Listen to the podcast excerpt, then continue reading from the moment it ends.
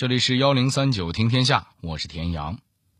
话说在东晋年间，江南地区的农田旁边，俩人正凑一块说着什么。哎呀，前几天那个什么法令公布下来，这几天都闹得人心惶惶的了。是啊，这好不容易能过个安稳日子了，突然要把咱们抓回去当兵，这谁能乐意呀？这，咱们不乐意也没用啊。只能盼着抓人的晚点来。唉，我看这日子没法过了。我听说呀，最近有消息传来，海上的那个孙恩要趁机起兵，要不咱投靠他去吧？投靠他？这这可是造反呐！不造反哪有活路啊？反正我是决定了，孙恩带着人一到。我立马就投靠他去。好，俺也去。好歹拼出点活路来。听到这儿，您可能要问了：这东晋政权颁布了什么法令，逼得人们不得不造反呢？他们口中的孙恩又是个什么人呢？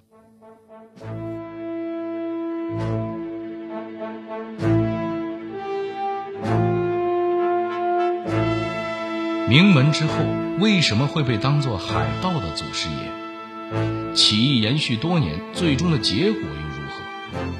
在倭寇之乱严重的明朝，又产生了什么样的海盗呢？幺零三九听天下，田阳跟您聊聊那些纵横一时的海盗们。提起海盗，想必大部分朋友想到的都是这么一个形象：头上戴个三角帽。用黑眼罩蒙上一只眼，手里拿着一把长剑，有的肩膀上还有只鹦鹉。这种形象其实都是西方的，而咱今天要聊的呢是中国的海盗。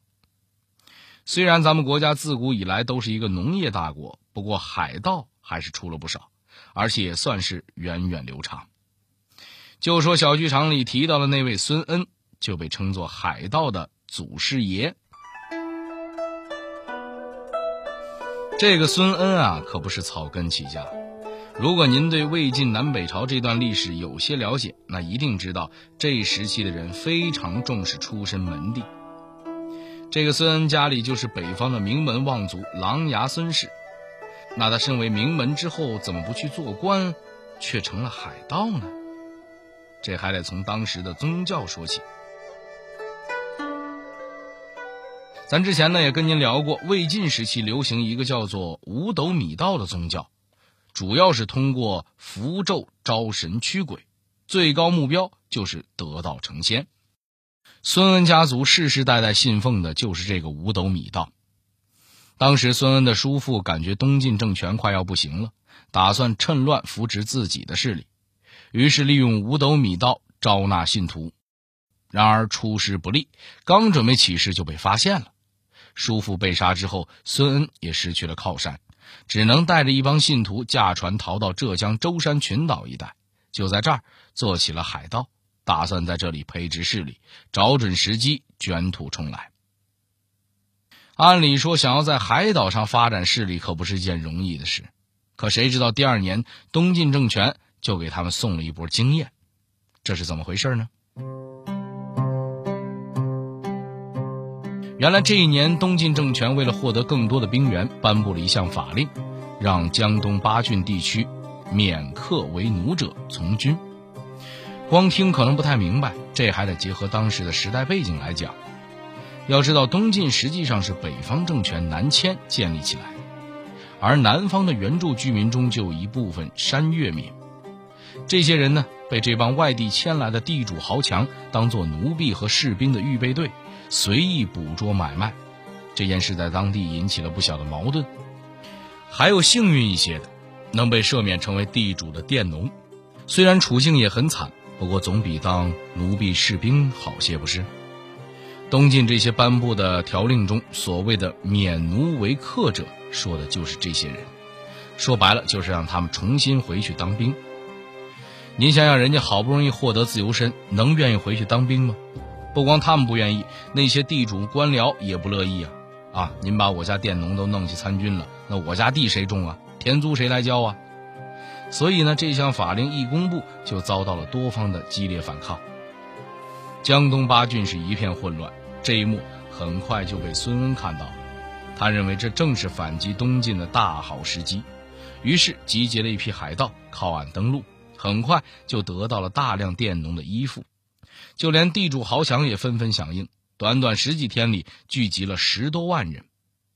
随着军队越来越庞大，孙恩的自信心也一下子膨胀了起来。他自封为征东将军，又把这支军队命名为长生军，准备和东晋政权开战。这个时候的孙恩也算是民心所向，可他在这次与东晋的战争中却被打了个落花流水，这是为什么呢？眼看着孙恩的势力迅速扩张，东晋瞬间就慌了，顾不上试探这支长生军的战斗力，直接甩出了杀手锏。让北府兵前往镇压，在这儿我得跟您解释一下，这支北府兵是东晋政权南渡之后招募北方流民组成的军队，经过严格的训练，战斗力超强，曾经在淝水之战大败前秦军队，直接拯救了东晋政权。哦，忘了说了，当时前秦军队有八十万，可迎战的北府兵只有八万。现在您能想象这北府兵的凶悍程度了吧？说完了北府兵的战斗力，咱们来看看孙恩这边。当时孙恩号称是几十万长生军，听起来是非常有牌面，可实际上呢，战斗力极低，大部分竟然是跟在起义军后面讨吃讨喝的妇孺家眷，而且临时投靠的那些佃农也根本没有接受过什么正规的训练。这长生军往那儿一站吓唬人还行。一旦遇上战斗力超强的北府兵，那就只能屁滚尿流了。孙恩一看这也不是对手，赶紧带着二十多万人退回舟山群岛，等待时机再次出动。之后，他曾经两次试图反攻，最成功的一次还曾经打到晋国都城建康，但最后都以失败告终。公元四零二年三月，孙恩最后一次起兵反攻，依旧损失惨重。孙恩自己也不得不投海而死，其余部众推举孙恩的妹夫卢循做了一把手，继续领导起义。这个卢循呢，本身也是河北世家大族出身，不过他们家来到南方比较晚，安顿好的时候，朝堂上已经没有他们的位置，于是干脆就投入了反晋的行列。可是接手孙恩起义大军的卢循，也没能在北府兵面前讨到什么好。不得不率领部众乘船南下，攻破岭南的番禺，也就是今天的广州一带。可能是和北府兵比起来，打南方守军打得太顺利，卢循还给自己封了一个平南将军。东晋也没有赶尽杀绝的意思，顺水推舟，招降卢循等人做了广州刺史。然而，卢循虽然接受了招降，暗地里一直都没有放弃北伐的理想。对他们而言，广州。只是一个休养生息的地方，他们还悄咪咪的在大庾岭附近伐木造船，等待北伐的时机。这一等就是八年。公元四一零年，东晋政权可能因为卢循不再想着闹事儿了，于是命令刘裕率领北府军攻打南燕。卢循一看这心腹大患走了。江左防守空虚，那正是不可多得的好机会呀！立刻率军分两路北上，一路上势如破竹，很快就打到了建康城下。这个时候，卢循的军队已经达到了十几万，还拥有几千艘船只。就说他们最大的主力战船高达十二丈，大有碾压一切大船小船的威势。被人一路打到家门口的东晋一下子慌了神儿，连忙命令刘裕回撤。北府兵奔波劳累，昼夜兼程，好不容易才赶回了健康城下。可他们也没时间休息，直接就准备和卢循的起义军干上了。北府军已经疲惫至极，却不得不仓促应战。这种情况对卢循十分有利，那他有没有把握住时机呢？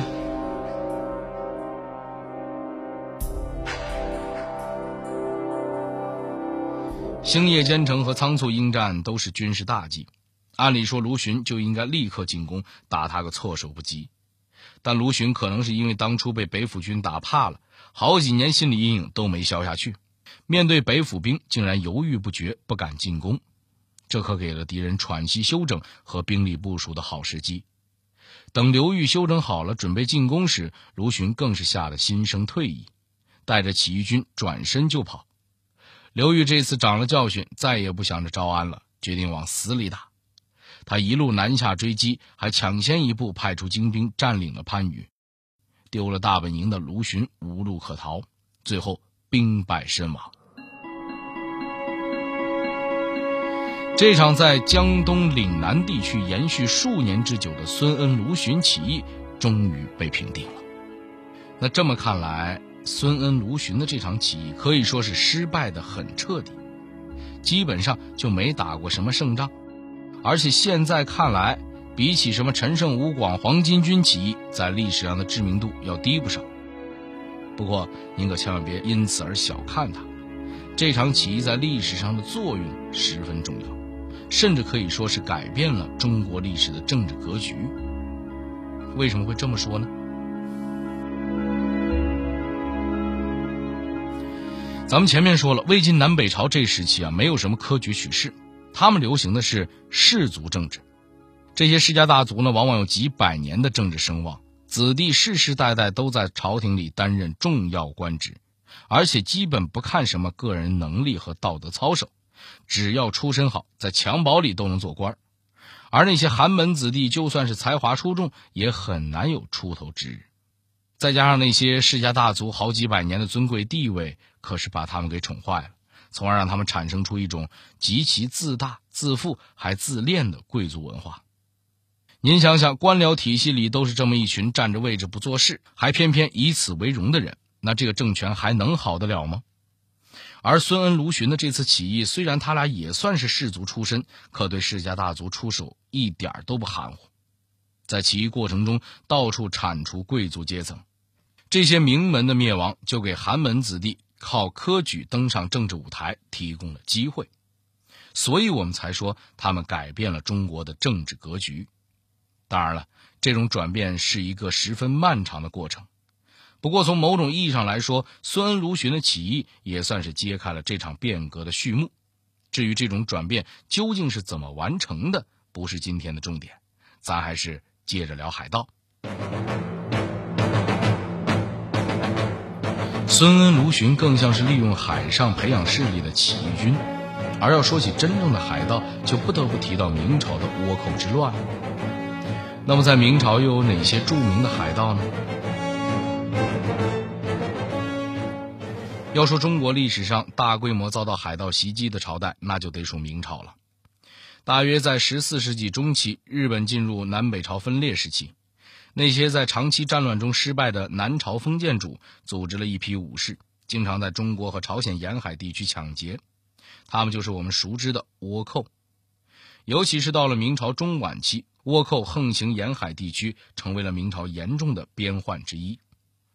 不过，这些倭寇也不光是日本人，更多的还是明朝的沿海居民。咱大家都知道，明朝实行海禁政策，限制中国人去往海外经商，也限制外国商人到中国进行贸易。不过，这种海禁政策有时候严格，有时候宽松。在这种情况下呢，就有不少富豪士绅为了获得利益，雇佣流民下海经商，说白了就是进行走私贸易。在嘉靖年间，就有这么一个典型代表。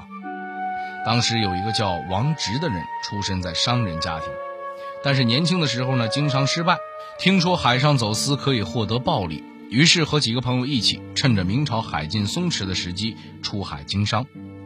他们打造了巨大的船只，满载着明朝严禁出海的硝黄、丝棉等物品，漂洋过海，抵达日本、暹罗等国家。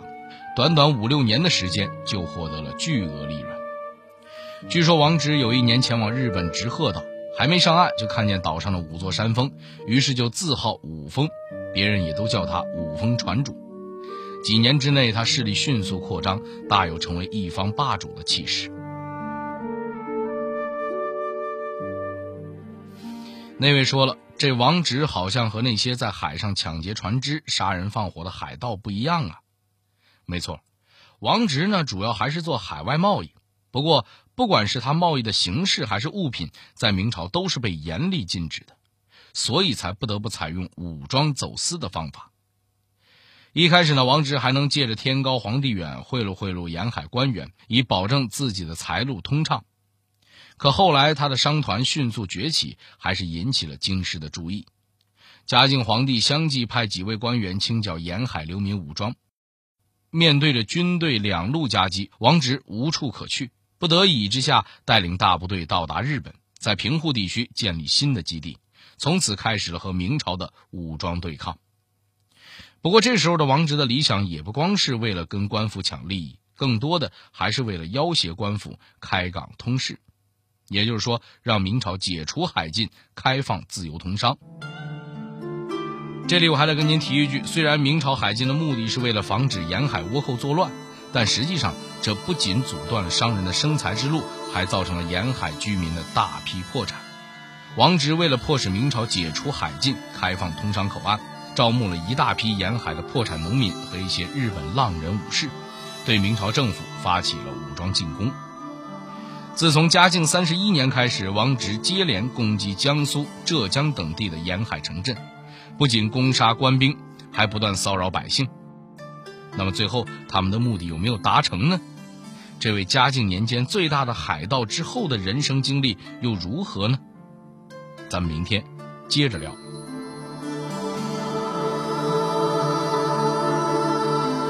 好，这里是幺零三九听天下，我是田阳。最后，代表节目编辑马诗佳、程涵，小局长配音郭伟、陈光，感谢您的收听。如果您想和我们沟通交流，获取听众福利，欢迎关注微信公众号和新浪微博幺零三九听天下。